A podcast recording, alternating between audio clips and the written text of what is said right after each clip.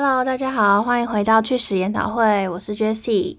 那我们今天这一集的主题就是日本。那去年的七月八号，日本前首相安倍晋三呢，他在奈良进行街头演讲的时候，被开枪射杀，就身亡，伤伤伤重不治。这样，那我。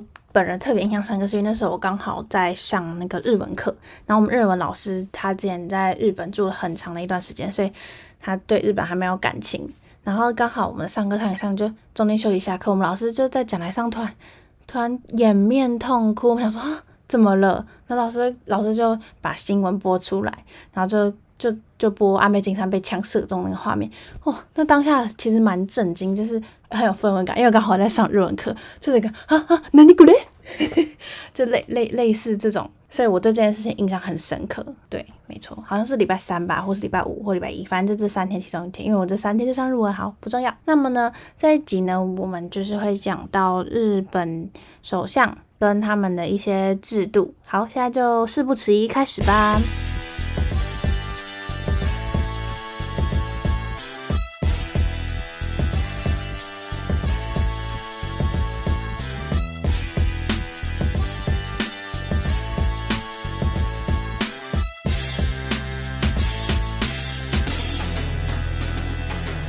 日本呢？它英国就有点类似的制度，他们的制度就是所谓的君主立宪制度。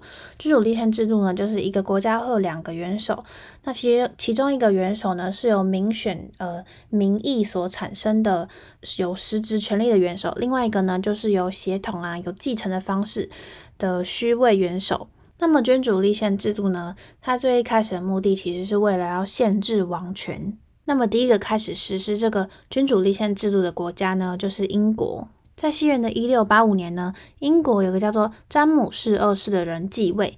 那他呢是信仰所谓的天主教，也就是跟英国国教比较新的这个宗教相比的话，是属于旧教。那么当时国会中的两个党派议员，就是一个叫托利党跟辉格党的两个议员，他们决定要把这个国王赶走，然后要把那个属于他们英国新新教的这个玛丽公主，还有她的。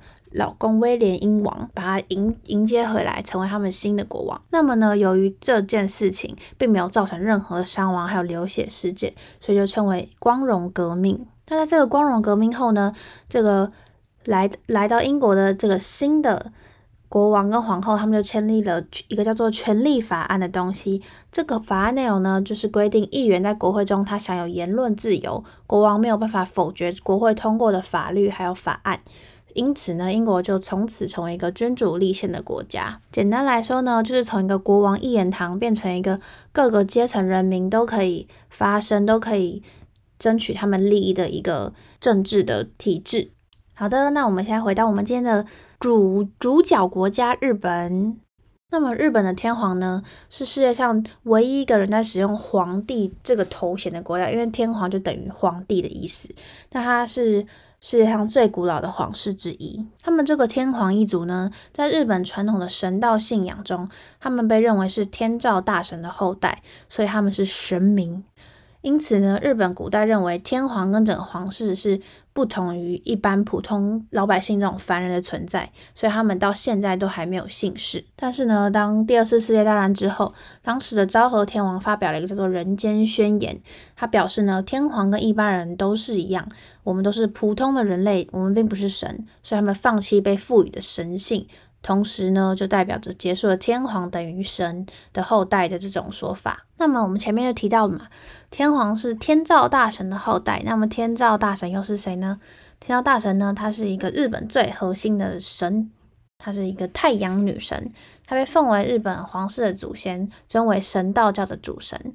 根据记载呢，天照大神呢是由日本神话中开天辟地的女神在清洗左眼时所诞生出来的孩子。那么和天照大神同时诞生的还有另外两个弟弟，是在清洗右眼、清洗鼻子的时候诞生的。那这三位孩子呢，就被尊尊称为三贵子。那这三个神明呢，他们都有各自掌管的地方。但是呢，他的有一个天照大神有一个弟弟，他却不务正业，一直想要去找他的妈妈。然后呢，他在想要去找妈妈之前呢，他就到了天上，想要跟天照大神告别。但他在行走时呢，造成了那个山都在震动，反而让那个天照大神以为他是要来打他的。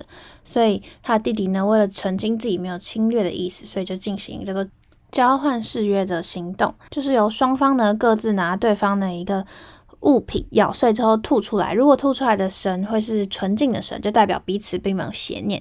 那么天照大神弟弟从天照大神那边拿来的那个物品呢，就叫做勾玉。那这个勾玉呢，就属于日本的三大神器之一。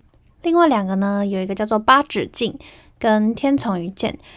那八指镜呢，也其实跟天照大神有很大的相关，就是因为呢，他弟弟当初不是后来证明他没有邪念嘛，所以他就暂时留在他姐姐那边。但他行为呢，就越来越放荡，他到处破坏田地啊，然后做很多恶作剧。那这些事情呢，就吓坏了天照大神，所以他就躲起来。那他因为他躲起来了，所以天地就陷入黑暗，然后妖怪啊、魔物啊就到处跑来跑去。那剩下的神明啊就很烦恼，他们就在想到底要怎么办。于是呢，他们就打造出了八指镜，在那个女神躲起来的洞穴前面载歌载舞，然后拿那个亮亮镜子诱惑她走出这个洞穴。那天地后来才恢复光明。那后来他弟弟呢也被惩罚之后被逐出了高原。最后一个神器呢，天丛鱼剑，则是天照大神的弟弟，在帮助人民除害，杀了一条大蛇之后，把他肚子破开，发现里面有一把剑，然后呢，他就把这把剑献给了天照大神，当做是为了弥补和姐姐的关系的礼物。那这个现在呢，就变成了所谓的三神器之一。那我们这三样神器呢，都只有在日本天皇登基的时候才会拿出来。在第二次世界大战投降之后呢，因为天皇就已经宣布日本天皇不是神了嘛，但是呢，一些日本人仍然认为这些神器有非一般的力量。但是由于这这个这三件神器目前都没有人看过，所以呢，我们。也没有办法认定他到底有没有魔法。那么呢，在讲完日本天皇这个由天上坠落凡间的神之后，我们一定会想到，嗯，天皇嘛，那一定第一个想到，诶，英国女王就是皇室嘛。然后还有再来就是太皇，这个也很有名。那这三个来自不同地方的皇室呢，他们其实蛮不相近，对，超级不像。现在呢，我们就来跟大家大概分析讲解一下他们的差异跟相异点在哪里。前面有讲过嘛，日本天皇他们原本是神，所以呢，神一定跟人是有不同，会有个隔阂的。那他们一直以来呢，都是一个比较神秘的存在的皇室，对于一般民众而言是非常的高高在上，而且他们没有那种呃什么选举权啊、财产权，没有鉴宝，没有户籍。所以他们就等于是一个很独立个体的存在，但是呢，因为这些限制呢，其实也换来了日本人民对他们的信赖跟依赖，因为他们并没有跟任何的政治有所牵扯嘛，他们不不能投票，所以呢，他们也平常出现在节日啊，或是文化活动，或者是那种灾后访问，因为他们会出现的时间就只有这些重大的时刻。所以呢，这些时间的出现，让人民有一种他们都把自己奉献给国家的形象。因此呢，天皇在日本人民心中有着不可取代的地位。再来第二个呢，就是英国的皇室啦。英国皇室就我们前面也有讲过一集嘛，英国女王。英国女王相较于日本天皇，他们比较相比较像是人，比较接近平民百姓，可以这么说。那他们呢，其实在英国蛮自由，但是相对的也有。背负着身为皇室的一个身份，那英国女王她拥有很多土地，她拥有整条泰晤士河上面所有的天鹅跟所有全国婴儿的监护权。另外呢，英国的驾照是以女王的名义发放，所以英国女王她本人并不需要驾照就可以开车。那么英国女王的权力呢，又比日本天皇的权力还要更大一点，因为他们呢每一周都会跟他们的首相见面，会提供他们首相一些建议啊。然后呢，国会上所有的草案都要经过女王签署，而且依照法律，她女王也有否决立法的权利。那同时，英国女王也担任了海陆空三军的最高司令，只有她才能宣布英国是否进入战争状态。所以呢，除了必须坚守政治中立外，不是女王，现在是英国国王，英国皇室的建议对政府其实很重要。相较于日本完全没有任何参与政治的权利来说，他们是比较有权利的一个皇室。日本有三大神器嘛，那泰国他们有五大圣物。第一个呢就是皇冠，再来是王剑，在权杖、王扇，还有牦牛、浮尘、王履。这五个东西呢，会在泰国王室登记的时候，会有婆罗门的祭司按照顺序献上。首先呢，象征胜利的王冠，它是由黄金还有九颗贵重的宝石打造的，重达约七点三公斤。原本王冠呢和其他圣物的地位一样，但是直到拉玛四世的时候，他决定效法欧洲王室，当国王戴上了王冠，才会拥有至高无上的权利。从那之后呢，王冠成为王室最重要的圣物。在献上王冠之后呢，婆罗门祭司就会接着献上象征治理智慧的王剑。根据传说呢，这个是在一七八四年，一个渔夫在柬埔寨的湖底发现的圣剑。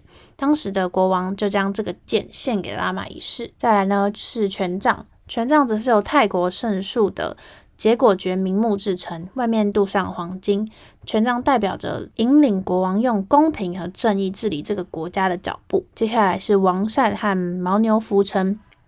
它们象征国王有能力消除厄运。王扇呢是由棕榈叶制成的，边框镶上黄金。牦牛浮尘最早是由牦牛的尾巴制成，不过呢，到拉玛四世的时候就改用白象的尾巴毛。这个做法呢就一直延续至今。那最后是五大圣物的最后一项王履，履是那个鞋子那个金履的那个金履衣的那个履是吗？步履的履。那最后的这个王履呢，则会有婆罗门祭司。在典礼中帮太王穿上王履的形式呢，它后面是没有跟的鞋子，长大概二十九公分，宽十二公分，中上面呢涂上了金色的旗子，鞋面呢金色的漆没有紫，金色的漆，鞋面上镶有翠玉还有耗石，鞋底则是红色的丝绒。由于这个鞋子呢非常的重，所以它就象征了国王对于这个国家的责任。以上就是这三个不同皇室的比较。简单来说，我自己认为权力的话，一定就是太皇嘛，他还可以控制军队。然后再来就是英国，英国皇室。那最后就是比较比较为民服务的日本天皇。那最近刚好疫情就是趋缓，已经差不多到尾声了，所以就很多人都疯狂出国。我朋友身边朋友至少有超过十个人都在去日本或是韩国，不然就是泰国。反正就这几个地方，一直出国玩，我直接大羡慕诶，他们怎么都可以那么多假，那么多时间我都没有。我也很想去日本，而且我个人又是那种很爱吃甜食、吃点心那种人，所以日本的饼干跟糖果就是整个非常吸引我啊！每次他们出去玩，然后带礼物回来的时候，一定会带糖果、饼干，我就最开心，不用带什么衣服啊、什么药啊，不用，通通不用，带饼干、带巧克力回来哦。我就爱上你了，谢谢。好啦，那今天节目就差不多到这边了。